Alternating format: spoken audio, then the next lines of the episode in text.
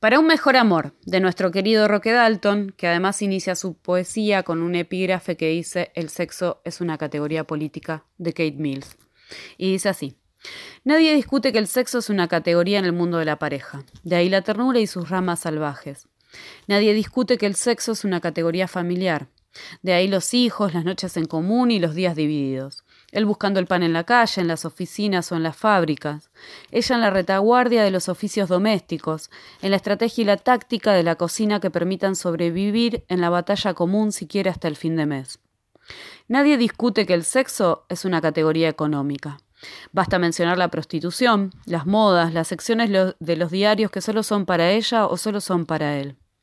Donde empiezan los líos es a partir de que una mujer dice que el sexo es una categoría política, porque cuando una mujer dice que el sexo es una categoría política, puede comenzar a dejar de ser mujer en sí para convertirse en mujer para sí, constituir a la mujer en mujer a partir de su humanidad y no de su sexo.